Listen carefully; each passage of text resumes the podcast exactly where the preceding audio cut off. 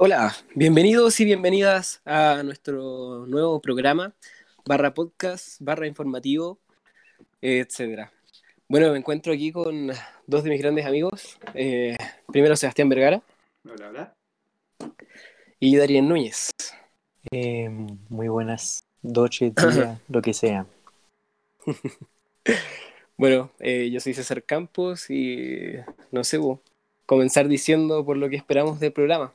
Más que todo es entretener, informar y en lo posible enseñar. Cabe destacar que nosotros no somos expertos en nada y queremos más que nada dar una opinión.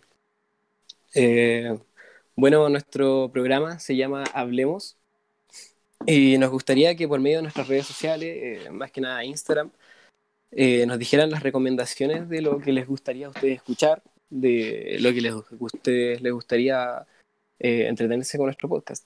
Así que, no sé, nuestro primer tema, eh, más que nada es el coronavirus, el famoso COVID-19 y toda esta pandemia que está haciendo una crisis mundial en el mundo. Niños, no sé qué piensan ustedes. La verdad, es, algo, es un tema complicado y un tema que da mucho que hablar, la verdad.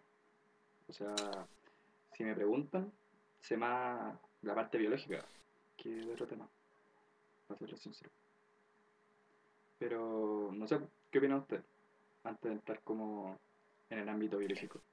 Mm, yo, bueno, la verdad es que sí, uno cuando ya, ponte, cuando empezó todo esto así como a correrse por todos lados, cuando empezaron a aparecer memes, videos en internet, en general yo al menos personalmente jamás me esperé que llegáramos a este extremo de, de tener que estar encerrado en la casa, que, bueno, que también es un tema que se tiene que hablar porque me parece que la gente quizás no está siendo irresponsable, sino que está siendo necia y no está siendo, eh, no le está tomando el peso a la situación. me parece que, me parece que una, está súper complicada la situación, pero hay que, hay que esperar que salga todo bien y, y seguir, no, hay, hay más de 400.000 casos ya confirmados y me parece que ya hay algo que es que quizás se está saliendo del control. No, claro. Bueno, yo creo que eh, hay de, los dos bandos, más que nada. Hay una histeria colectiva inmensa y también hay, hay algo que, una despreocupación total. Incluso estaba viendo eh, una noticia de que el presidente de México estaba llamando a la gente a salir a las calles, porque su país estaba en primera fase, que todavía no había muchos infectados y que él usó incluso esa palabra. Dijo, eh, yo les aviso cuando no tienen que salir. Aprovechen de salir a los restaurantes, aprovechen de salir en familia, de, dijo como agrandar la economía popular y familiar. Y yo les aviso así como cuando dejen de salir. Es que, ¿sabéis qué? Acá hay un tema que, obviamente, cuarentena no se produce. Y, bueno, en el caso de Chile, eh, las mineras por lo menos no se han cerrado. Pero la producción ha bajado, pero monumentalmente pero también la, importación y exportación. El tema de parar un país, así como ya todas las casas. Igual, eh, no sé, en mi opinión, en Chile por lo menos no se podría. Una cuarentena total, total, perdón, no creo. Está difícil. No, la economía, es que es complicado, porque por un lado está la salud, pero si no hay, no hay economía, al fin y al cabo... que al final... el cobre. Claro, pero que quizás sí, obviamente la, principal fuente de economía en Chile es el cobre, pero que el, a pesar de que hoy en día se sigue produciendo, no se sigue sacando de la mina el, mineral, realmente ya no se está comprando. China ya hace como un mes, incluso más, ya dejó de comprarle cobre a Chile y varios países ya lo están haciendo porque realmente están cerrando todas sus fronteras, entonces tampoco es como que eh, tenemos que seguir sacando cobre porque realmente se está gastando recursos y no se está ingresando. Yo creo que había que Chile es un país muy dependiente. Yo creo, en mi opinión, que debería bajar, pero no parar. Por ejemplo, mira, en el ámbito de la salud, por experiencia propia y experiencia cercana, lo que están haciendo los hospitales es hacer dos grupos de gente para todo. O sea, dos grupos de gente de paramédicos, cirujanos, matrones, ginecólogos. Entonces, eh, por lo menos aquí, en Canadá, no, no ha habido más casos que los dos de la pareja que fue a España, si no me equivoco. Y Sí. lo que hacen es que se, estos grupos se van tornando. Y si un grupo, un grupo, perdón, un grupo se enferma, el otro adquiere como todo, toda la responsabilidad. ¿Cachai? Y hace la cuarentena lo- de las dos semanas, hace el tratamiento y se van rotando. Entonces yo creo que se podría hacer, no creo que lo mismo, pero algo similar. Se podría tomar como ejemplo. No sé, ¿qué opina usted? Sí, igual creo que sería una buena idea. Yo creo que más que nada Chile necesita una buena organización y un muy buen plan de acción para poder enfrentar la crisis que está viviendo Chile y el mundo. Porque creo que el COVID-19 a todos nos pilló por sorpresa, a todos los países, nadie se lo esperaba y como que nadie estaba preparado para nada. En el fondo, Yo creo que ese fue el, el golpe más grande de todo, fue que, que nadie estaba pensando en una pandemia, y menos ahora que era como el siglo XXI, el Es 2020. que uno jamás se hubiera esperado esto, sí, como les digo, eh, yo creo que más de, yo creo que incluso más de un 50% de la población joven de habla hispana vio este tipo de video y dijo, no, mm, puta, una enfermedad está en China, ni jodiendo llega a cabo.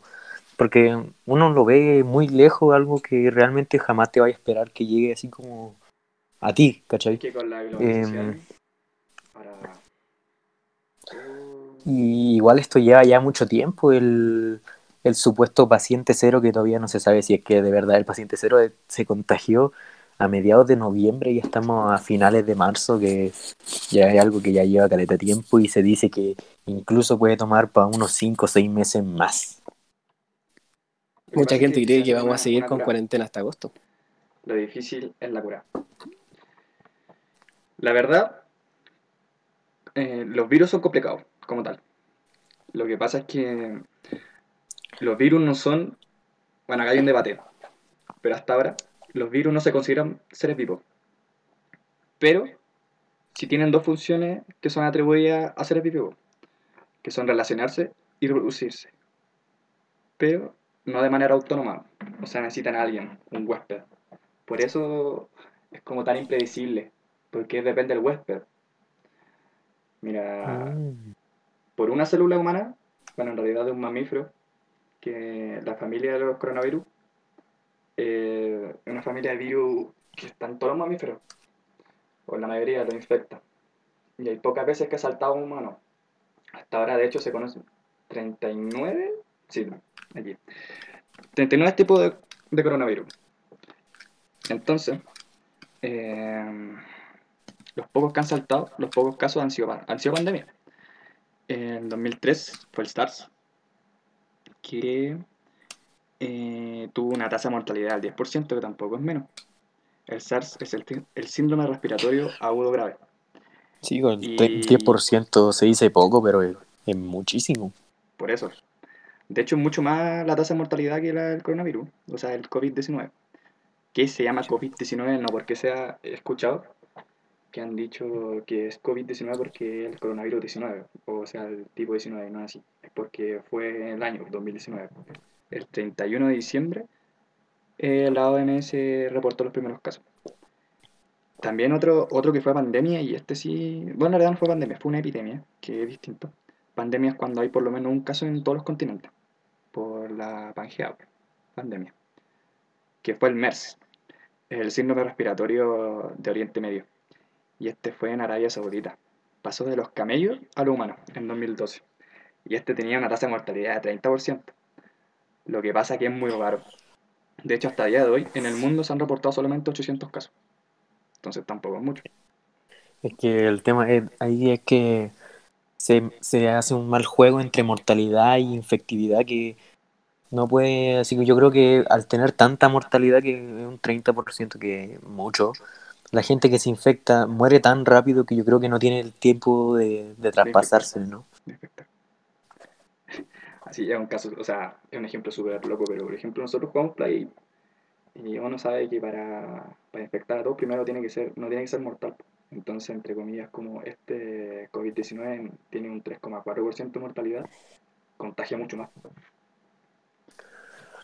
De hecho, Igual he visto que, que se ve harto esto que, que ¿cómo se llama? En, de- dependiendo de la zona en la que está, el- la mortalidad es distinta. Por ejemplo, en, si no mal me equivoco, en Italia es- y está llegando a más del 10% de la mortalidad y en otros países ni siquiera supera el 1% todavía. pero piensa, piensa que en Europa en general está en invierno. Mm, Y es un factor demasiado importante porque el virus no sobrevive arriba de los 25 grados. O sea, no sobrevive tanto tiempo. Es más suscept- muy susceptible, ¿verdad? Pero sí, pues igual depende. De hecho, incluso de ni siquiera como de la, del nivel de riqueza en, a nivel como de salud. Porque cualquier sistema colapsa si por lo menos la mitad de su, de su población se enferma y como hay más, más tasa de contagio, eh, hay más gente que es propensa a morir. Los adultos mayores, enfermedades crónicas, sida, diabetes, obesidad, incluso la gente que fuma, eh, es un factor de riesgo grande igual. A pesar de que, por ejemplo, hasta ahora, a, día de hoy, que es 25 de marzo del 2020, eh, han habido 18.700 muertos en 185 países, incluso habiendo dos en Chile. Mm, Igual, hablando de Chile, eh, me parece que quizás las medidas son las mismas que se han tomado en todos los países, pero se están tomando demasiado tarde o quizás incluso se están ejecutando de una manera súper errónea, porque, bueno, principalmente lo, yo creo que lo que más critico es el tema del toque de queda, que pe- personalmente no tengo ningún problema con, con quedarme en la casa, pero el virus no es más... Yo incluso creo que es más probable contagiarse en el día que en la noche, porque la gente sale mucho más durante la tarde, tipo 5 de la tarde, tú vas a cualquier centro comercial y está repleto de gente, pero mientras más se va haciendo tarde, menos gente hay en las calles. Entonces hacer un- una obligación de no salir entre las 10 de la noche y las 5 de la mañana, yo me parece que una medida súper inservible por Yo parte creo, del ¿sabes gobierno. sinceramente yo creo que lo hicieron por el tema del famoso carrete, porque por ejemplo en Iquique, incluso con toque queda, se detuvo una persona que llevaba, no sé cuánto era un Uber, que llevaba a gente a un carrete, ¿cachai? O sea, están, están llamando a que no haya aglomeración de gente, pues, entonces también un poquito yo creo que va por la conciencia de cada uno. Mm, Aunque No, la gente es muy despreocupada. sobre el toque de queda. ¿Cómo? No, es que la gente es muy despreocupada. o- O sea, yo creo que igual creo lo mismo que, que el Darien. Al final, los horarios en el día, desde, incluso desde las 8 de la mañana en adelante hasta que ya empieza a anochecer, la gente empieza a salir y todas las edades. Las mamás salen con los niños a comprar y son cosas necesarias también que, que uno necesita. O, que uno necesita para comer, que uno no tiene eh, arroz para hoy día, que no tiene fideo. Y con el- todo el tema de la pandemia igual se provoca la histeria de que no hay no hay stock, pues. empiezan a comprar como loco, entonces se genera más aglomeración por eso. Por la- un poquito a la empatía. Hay gente que vive el día a día, que compra para, para el día y que llegue alguien que puede. O sea, que, que bueno por esa persona que puede, pero yo estaba viendo, en, por ejemplo, en Instagram, carros llenos de confort. ¿Por qué querés confort? o sea, algo como un poco tonto, productos de limpieza. Y está bien llevar si hay que preocuparse. Pero no, Sí, el confort no dura. exagerar. Yo creo que Sí, estamos hay mucha gente también que vive del día. Vive de, por ejemplo, las, no sé, las personas que viven de conductores, en las micros, en la locomoción colectiva, en, de Uber también, que es como súper famoso ahora en Chile y en todo el mundo, que es como incluso hace creer, hace crecer mucho los países. Un tema por, por qué no lo cancelan aún. Pero la gente que vive ese día a día, una cuarentena total, yo creo que les haría muy mal en la economía familiar y también a nivel chileno o a nivel de país. aquí entra a, a la salud de la gente o, o como la economía, ¿cachai? Sí, Porque- y yo creo que es un tema súper delicado. Recién estaban comentando, no sé quién, si, si tuvo el Darín, que en, que en América, o en Sudamérica por lo menos, los países que tienen más casos son los que no tienen cuarentena total, que es Brasil y Chile. Sí. Sí, Brasil hoy mismo tiene 2.247 casos, Chile 922, son, son quizás se dice poco al lado de 922 al lado de 19 millones de personas, son poquísimos, pero a la vez tú vayas a cualquier otro país de Latinoamérica y no supera los 300, incluso si no me equivoco, por ejemplo Cuba tiene 48, Paraguay 37, em, son números súper pequeños que están con cuarentena obligatoria, o sea que no puedes salir en todo el día. Y solamente así como para cosas súper ultra mega necesarias.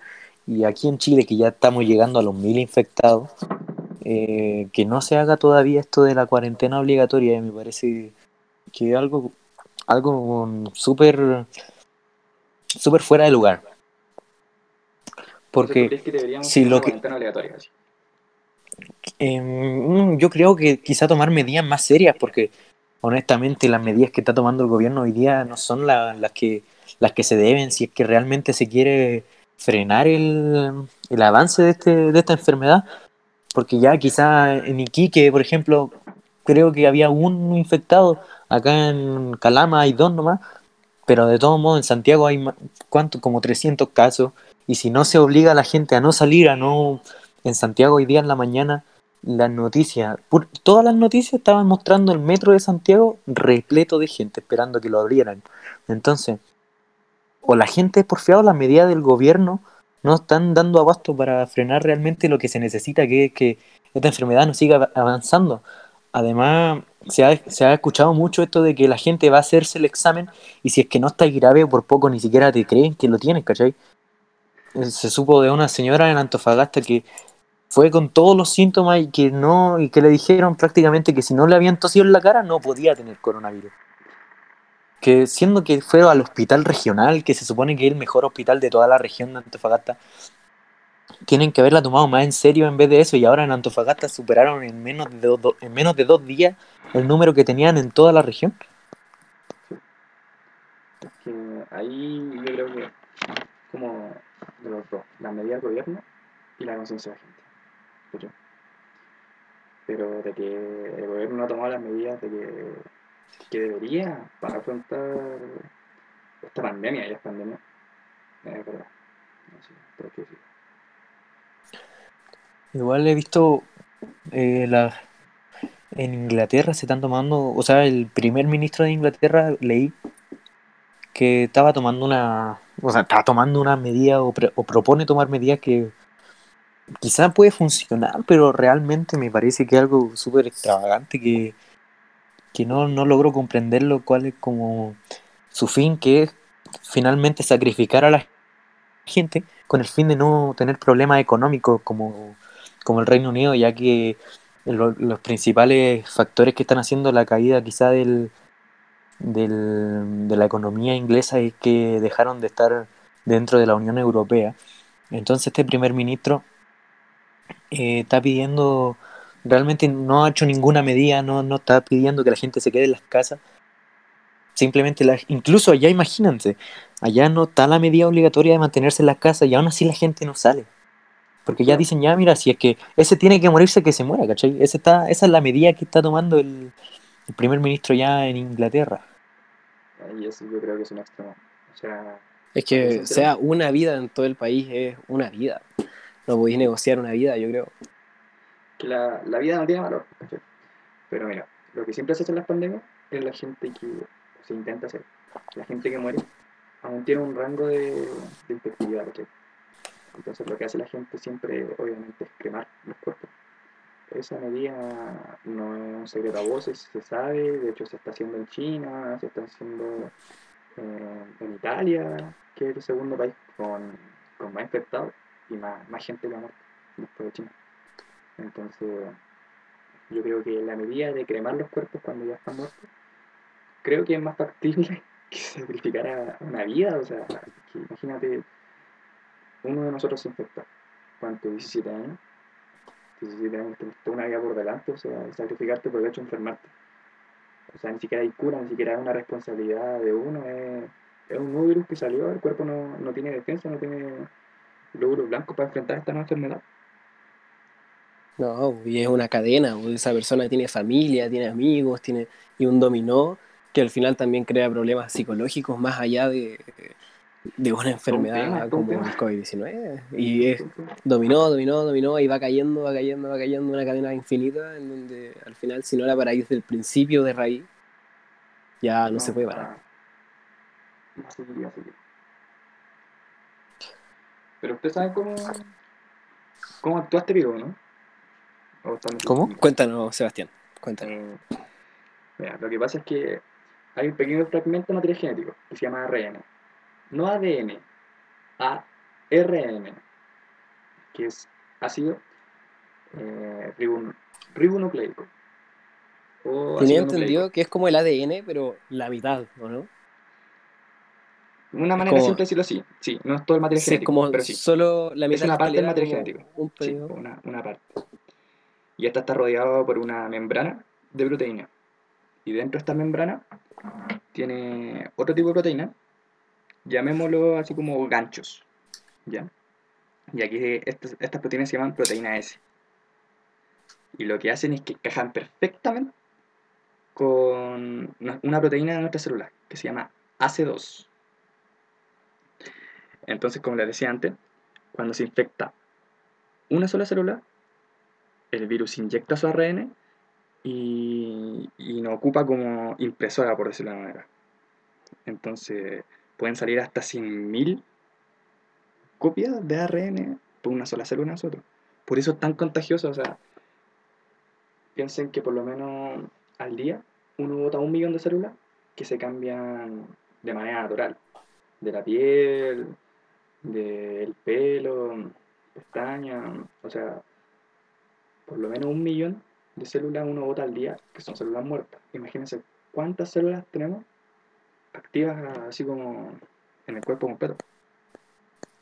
Usa nuestra transcripción genética para producir este, este ARN. Entonces por eso se transmite por la saliva, por cualquier mucosidad en realidad. Entonces la, la mejor manera como de, de evitar el contagio en realidad es no acercarse como las manos en realidad, que es como el factor que, que más afecta a cualquier mucosidad. Llámese mucosidad saliva, es el mismo moco, o la mucosidad que tenemos en el ojo. Eso, eso más que nada. La cerilla de los oídos, eh, yo tenía entendido que, o sea, yo tenía entendido que sí era, era eh, clasificada como mucosidad.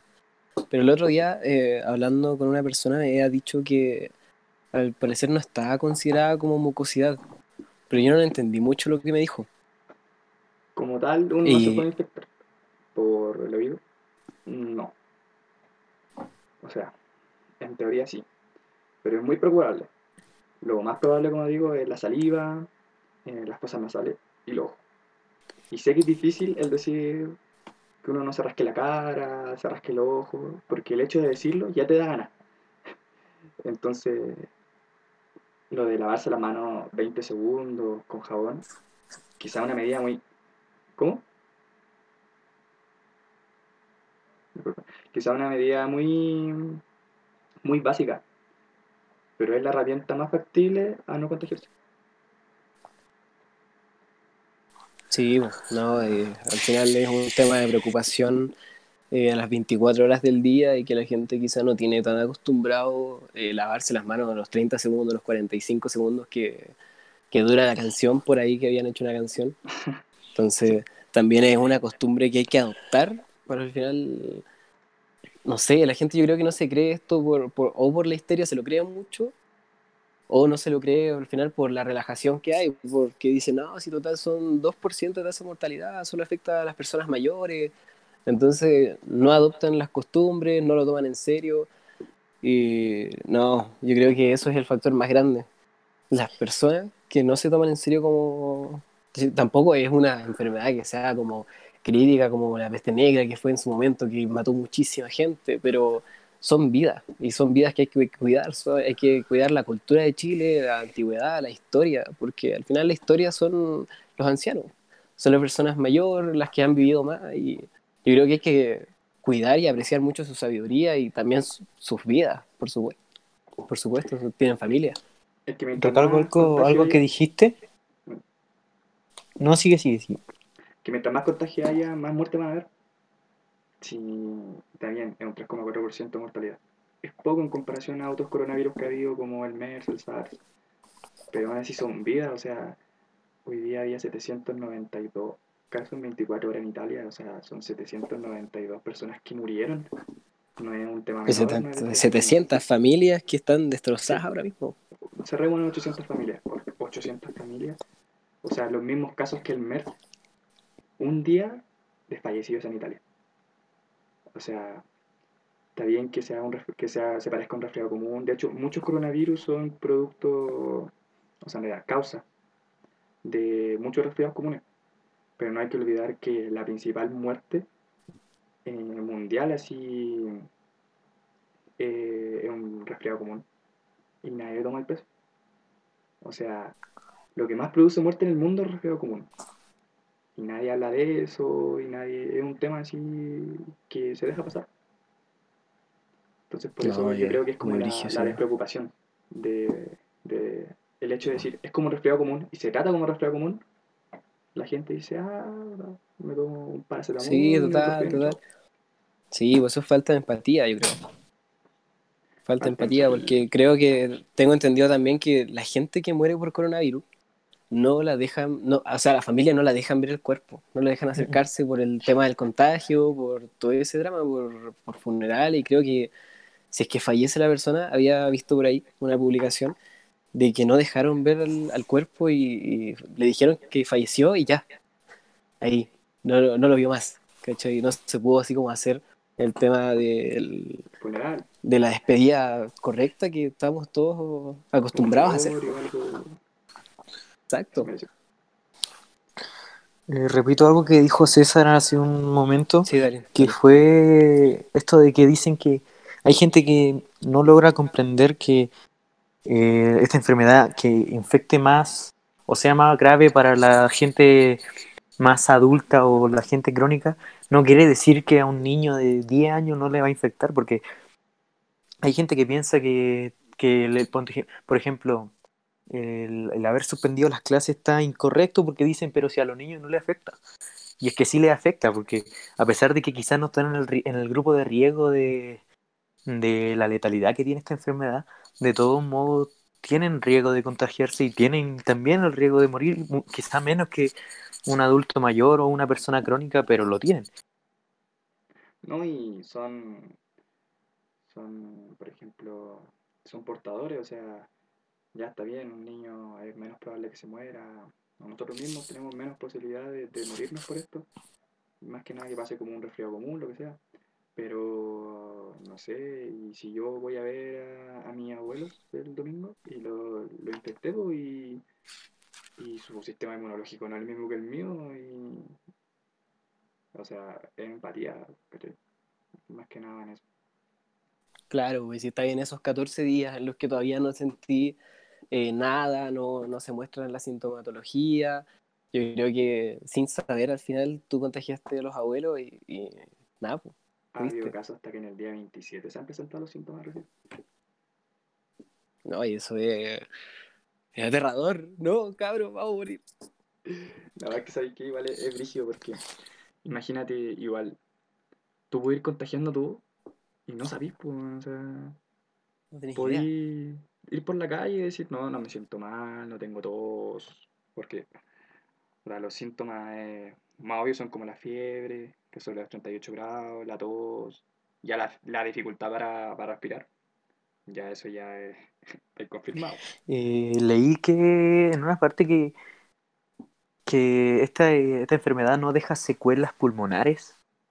Eh, Sí, ¿Sabrías qué tipo de secuelas deja? Así como eh, menos facilidad a la hora de hacer ejercicios quizá, o qué tipo de secuelas deja. Mira, la verdad, hay enfermedades que sí dejan rastro, O sea, dentro de lo que, insisto, no soy experto en nada, eh, me apasiona un poco la vejiga y por eso sé más del tema, pero tampoco acá soy un médico ni un profesor de biología. Por lo que yo sé, hay enfermedades, por ejemplo, como la neumonía, que sí dejan un rastro, un rastro pulmonar o un, un rastro de. ¿Cómo se dice? De, ahí. Eh, ayúdenme, ayúdenme, ayúdenme. De. ¿Qué pasó por ahí? Daño, daño. Un rastro de daño. Daño. Como por ejemplo la neumonía.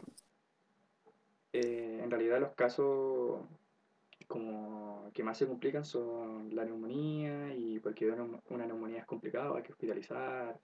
eh, estos como los que dejan rastro, ¿cachai? Y como la enfermedad como tal no es tan grave, es como un resfriado común, no deja como un daño a largo plazo en los pulmones.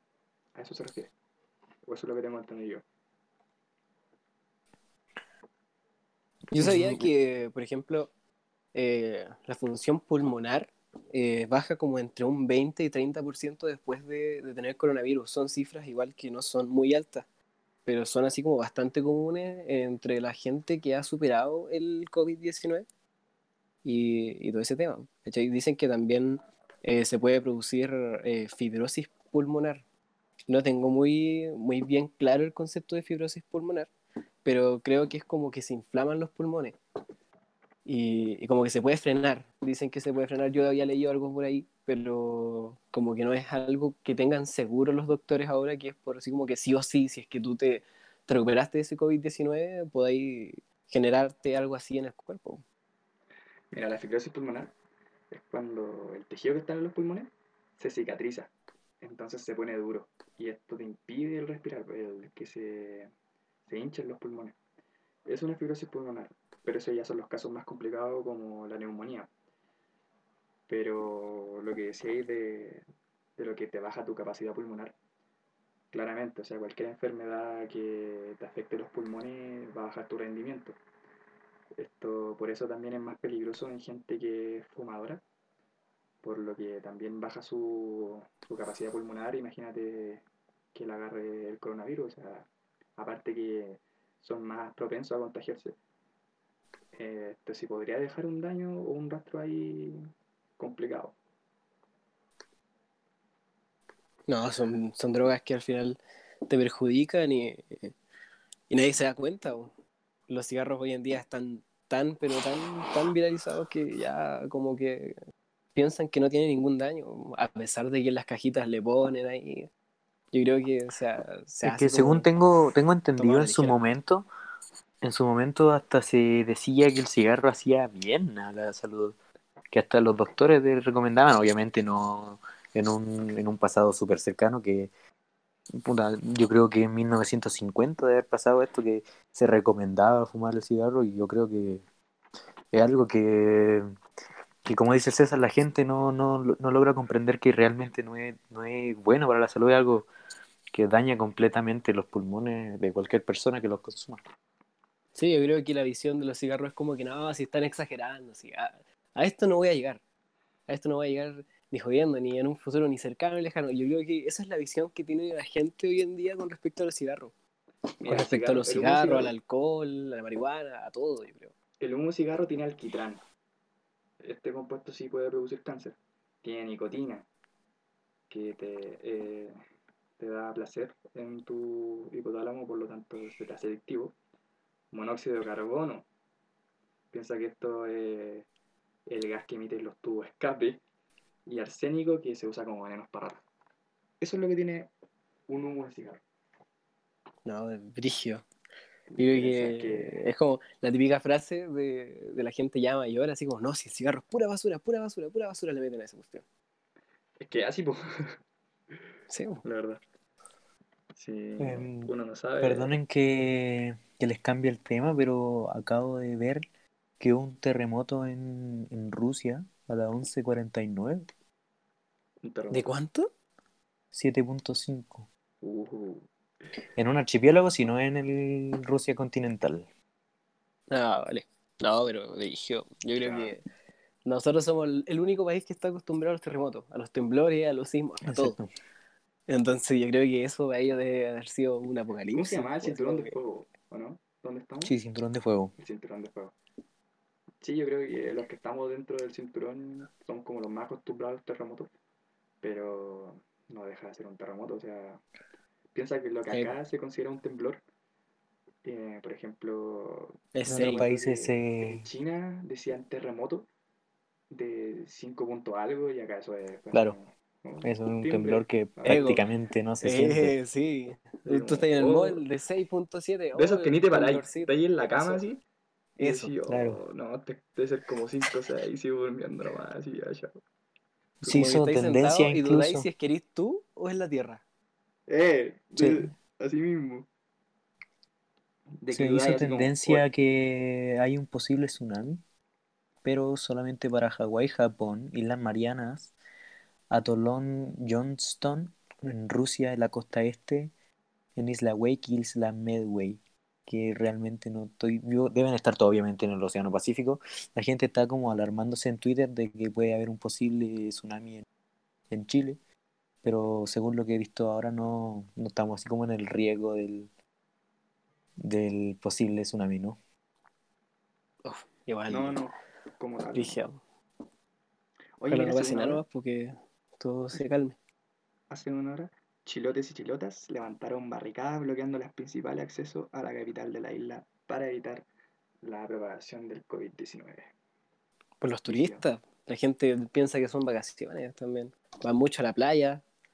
Eh, yo creo que ha sido así como una controversia gigante entre, entre las redes sociales de que la gente va a la playa, de que están saliendo a- así como que hay restaurantes que aún atienden y la, la gente sale a comer, salen a pasear. Yo creo que no, y ahí volvemos de nuevo a la irresponsabilidad del ser humano y a la empatía también. Hoy estaba viendo que, la verdad, desconozco que tendría que buscar la noticia, pero un ministro propuso que, que los servicios básicos por este mes no fueran pagados. Sí. Medida que se tomó en Italia y, Y en Francia. y en Francia. Gracias.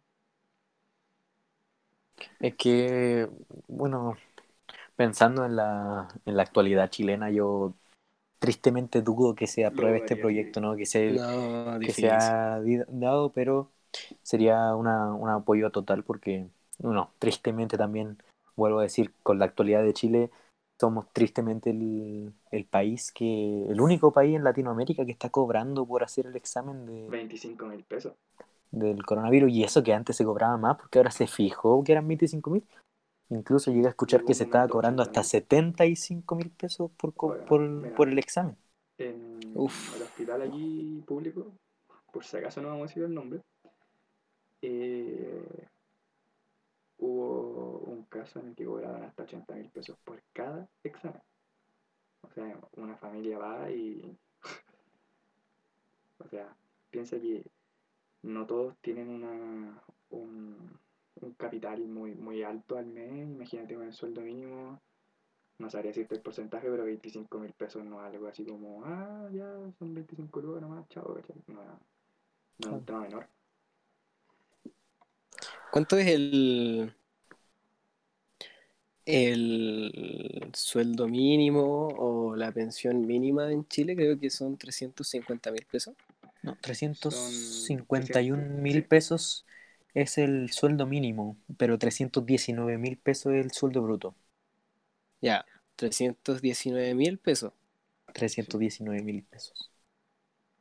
Mira, si sacamos el porcentaje de una persona que gana eso, al final es el 7% del sueldo para su mes, si es que tiene sospecha de COVID-19. Una Es persona, un o sea, 7%, sí, una persona normal, porque al final tiene Y que también- comprar para comer, para vestir. A eso quítale que generalmente la gente que gana el sueldo mínimo no tiene casa propia, que suelen Exacto, arrendar. arriendo. Sí. no, y no, es que vivan solos tampoco, o sea, y la familia, No, po, si se enferman, La familia, exacto. no, la sí. matrícula del colegio de los niños, las escuelas.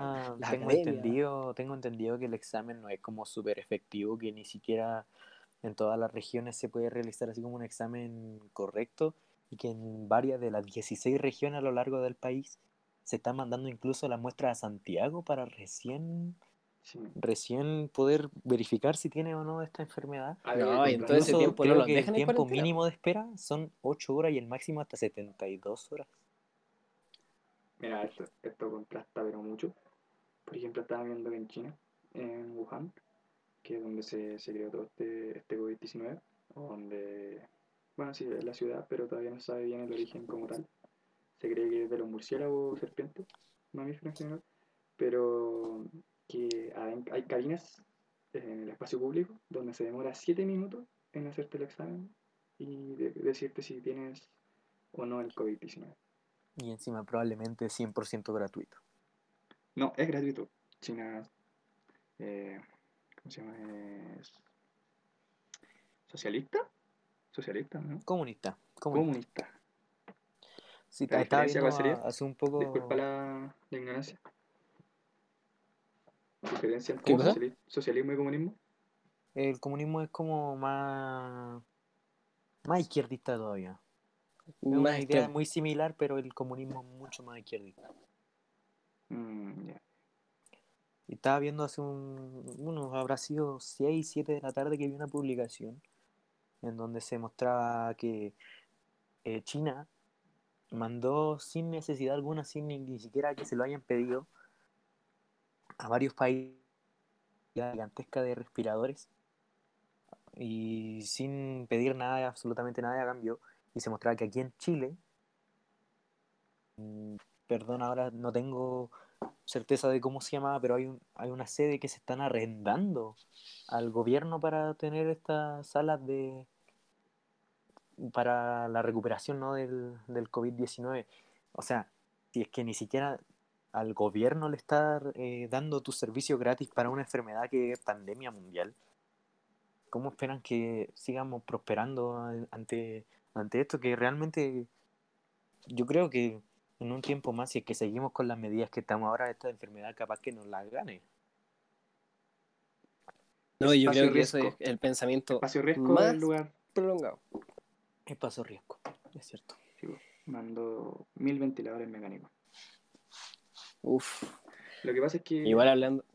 Dime, dime. No, dale Seba. Dale es otro tema. Lo que pasa es que, a pesar de que en Chile sabemos que la, la salud no es la mejor, ningún sistema de salud en el, en el mundo está preparado para, como decía, para, esta, para este tipo de pandemia. O sea, piensa que, no sé, seamos bien optimistas. Hay 15.000 camas para terapia intensiva, así aquí en Chile. Eh, ¿Cuánto de población hay en comparación al porcentaje de gente que se va a enfermar, al porcentaje de, pacientes que no van a necesitar esa cama, pero de gente que sí? Ningún sistema de salud está preparado para el nivel de, contagio esta pandemia en general. No, yo creo que estas medidas, esta cuarentena se viene para largo. Para largo, largo, largo. Se estaba, se estaba hablando, el, el ministro de Educación dijo que, que había la posibilidad de perder el año escolar. No, y eso ni hablar. Yo creo que eso va a generar movilizaciones, pero por doquier. Y está bien, porque no, no, no puede, no pueden hacer eso. Yo creo que, o sea, en mi opinión, yo creo que además incluso como nosotros eh, estamos en cuarto medio, contarle, que sería, sería terrible, no, no puede ser, no, no. Además, para la gente también es un año más de, de mensualidad, de matrícula, de pagos, de gastos, de uniformes. de Y eso que incluso ahora que no hay clases se sigue pagando. Exacto. Se sigue pagando porque, aunque es poco, yo creo que es bastante poco lo que están mandando hacia los hogares si es que quieren seguir con clases online. Eh, es como por lo que estáis pagando en el mes, incluso estáis pagando lo mismo que son las presenciales. Yo creo que debería por lo menos haber un descuento. Entiendo también eh, el presupuesto que tienen los establecimientos, Eh, pero hay gente que, que le cuesta. Hay gente que le cuesta bastante pagar y, y yo creo que deberían por lo menos hacerse casos especiales. La verdad. Colegio en que una mensualidad es, es descomunal. Acá en, en Calama, al menos, de las mensualidades más grandes, y quizás la más grande de todas, es de, más de 300 mil pesos. Y que, que obviamente una persona de bajos recursos no va a poder tener a su hijo ahí. Pero incluso con altos recursos, pagar 300 mil pesos, incluso 600 mil si es que tienes a dos personas ahí, es un menos. número desorbitado No, completamente si es que ni siquiera no, están yendo al colegio. Es que eso en realidad están, estamos pagando un colegio al cual no vamos. Y está bien que nos manden material de apoyo y todo. Pero no hablo en, como un tema personal de nosotros, sino en general. Están pagando cuánto la gente que va a la universidad, todo por clase online, que ya es una posible solución, una alternativa, sí. Pero no es lo Pero no tienes o todos sea, computadores.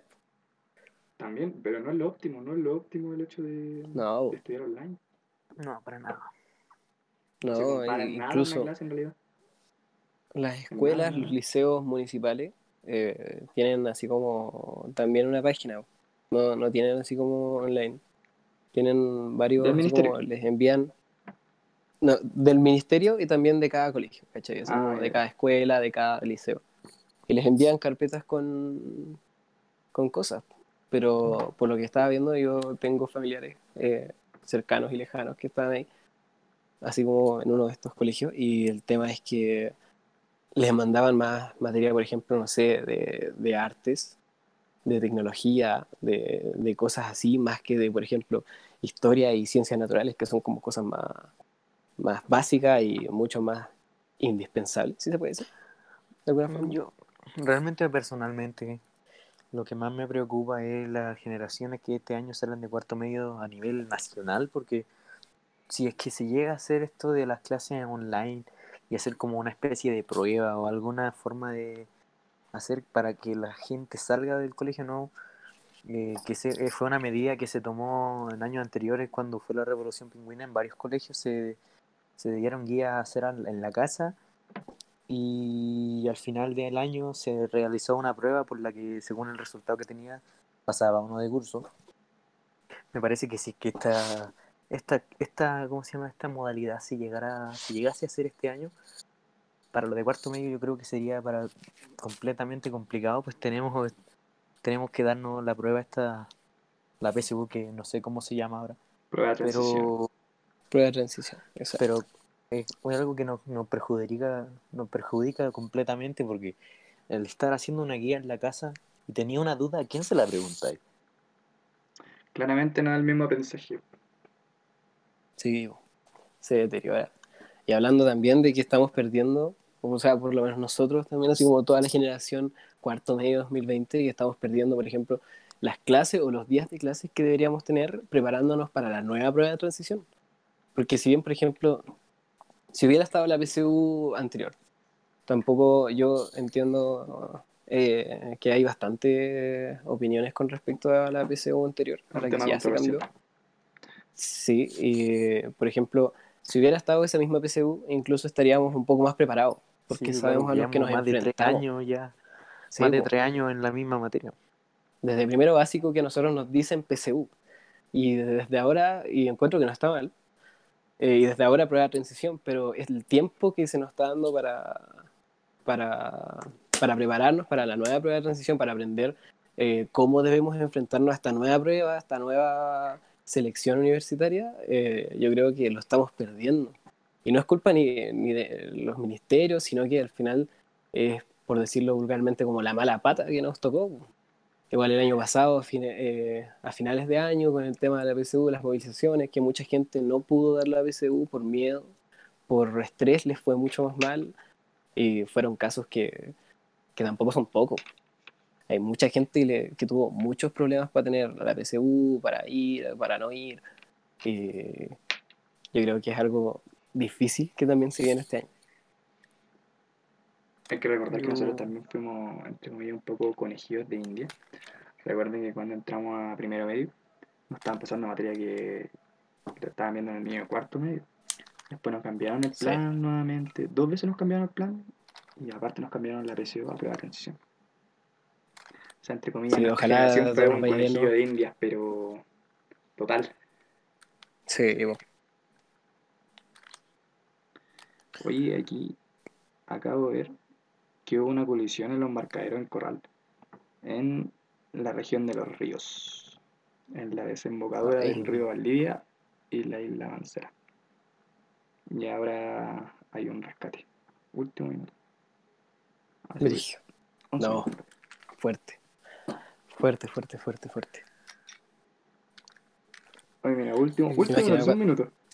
Messi donará un millón de euros a recintos hospitalarios para combatir el coronavirus. Y un millón de euros de plata. Sí, Es alto. es, es mucho. Y comparándolo lo con el peso chileno, es mucho más. A ver, veamos cuánto el peso chileno. Es muchísimo dinero. Hablando también un poco de, mientras esperamos a Sebastián con el tema de, del cambio de moneda, la cultura china, también así como en general la población china se siente muy culpable por el tema del coronavirus. Estaba viendo unos videos de opiniones y se sienten como, no sé, muy agredidos, ofendidos también por las otras naciones que al final las personas tratan de ofender. Y tratan de decir, no, que, que es la culpa, el racismo, eh, la xenofobia, todo el tema este que es, es cuático, es tema y que provoca muchos problemas en la sociedad.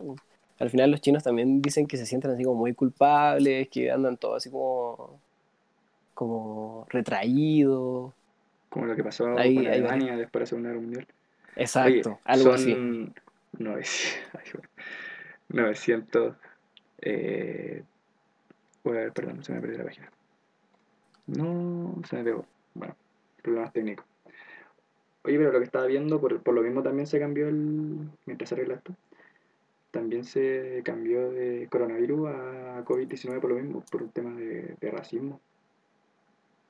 Dani, no sé si me puede ayudar con, con la transformación de euros a pesos, que aquí micro. Sí, eso mismo. Son 913 millones de pesos. 913 millones. 913 millones de pesos. No, una Es plata, es plata. No, si no. Ay. ¿Cómo no se dieron milloncitos para acá? No, Brigio. ¿Le parece que vayamos ya cerrando el capítulo? Oye, sí, ya llevamos me parece Llevamos llevamos unos 51 50 minutos. 53 minutos. 51. Aquí de grabación 50, 52 minutos. Ya. Sí, yo creo que deberíamos poder, poder cerrando este primer capítulo de nuestro programa Hablemos. Estamos pensando en hacer un programa semanal, este, este podcast, este programa, eh, hacerlo semanal, pero dependiendo también de, de la disponibilidad de invitados que tendremos. Tendremos varios invitados profesionales para que nos enseñen un poco de lo que saben, para tener más datos curiosos, interesantes y también en lo posible enseñar y educar a nuestros oyentes. Eh, bueno, por medio de nuestra red social Instagram, que es la que más vamos a estar utilizando, nos gustaría que nos tomaran recomendaciones de lo que les gustaría escuchar y, y todos esos temas que a ustedes les apasiona para que nosotros podamos conversarlo en este podcast. Eh, bueno, nuestro equipo somos nosotros tres. Esta introducción, este primer episodio, eh, lo hicimos más que nada como para entrar en calor, por decirlo de alguna manera. Y, y si bien eh, con respecto a varias secciones vamos a tener distintas modalidades de nuestro programa. Así que espero que les guste, esperamos que les guste y pues, todo el apoyo que, que nos puedan dar sería maravilloso. Estaríamos totalmente agradecidos. Así que nos vamos despidiendo. Sí, Yo me igual, despido. De antemano, igual podríamos decir que en realidad, como primer episodio, igual fue un poco prueba. Entonces, igual aquí veremos errores, cosas cometidas. Así que, obviamente, mejorando con el, con el paso del tiempo y de los programas. Eso. Sí, exacto. La idea es mejorar, la idea es que nos ayuden ustedes, que al final son los que nos crean, los que nos mantienen aquí hablándoles y gastando harta salida para ustedes. ¿Darían? Eh, eh, Para dar así como una última una última cosita que vamos a estar intentando no intentar ganar un buen alcance. Vamos a intentar subir estos estos programas a, a plataformas musicales como Spotify, Apple Music, YouTube. Eh, así que espero que si es que les gustó el programa, si es que llegaron hasta acá, eh, ojalá que lo vayan compartiendo, le digan, oye, mira, no sé, a cualquier amigo, sé que encontré este programa, son unos cabros de acá mismo, de Calama, o, o si es que son de otro lado, si es que llega, son unos cabros de allá de Calama que están haciendo este programa, está bien interesante, eh, que puedan difundirlo, que llegue, que llegue bien lejos. Eh, más que nada eso. Y quédense en la casa. Sí, como aviso también, eh, en Spotify, eh, todos también entienden que el que no tiene Spotify y no tiene Apple Music, yo por lo menos puedo hablar por Spotify, que es lo que yo sé, que en la parte de, de los podcasts no te sale, por lo que yo, por mi experiencia, no te sale ni anuncio y lo podías escuchar así como adelantándolo, retrasándolo y, y como que tenéis toda la libertad en cuanto a podcast. Así que no se preocupen por tener una cuenta premium en Spotify para escucharnos. Eh, así como eso, como dato curioso, como dato importante para que nos puedan escuchar eh, como bien cómodo. Sí, pues. Entonces vamos cerrando el, el podcast, ¿no? Sí. Niño. Vale.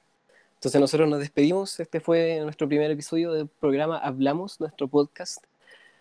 Y nada, pues, que les guste. Así que yo me despido. Chau, chau. Bueno, Nos vemos. Chau, chau. Y nos vemos en el próximo podcast. Adiós.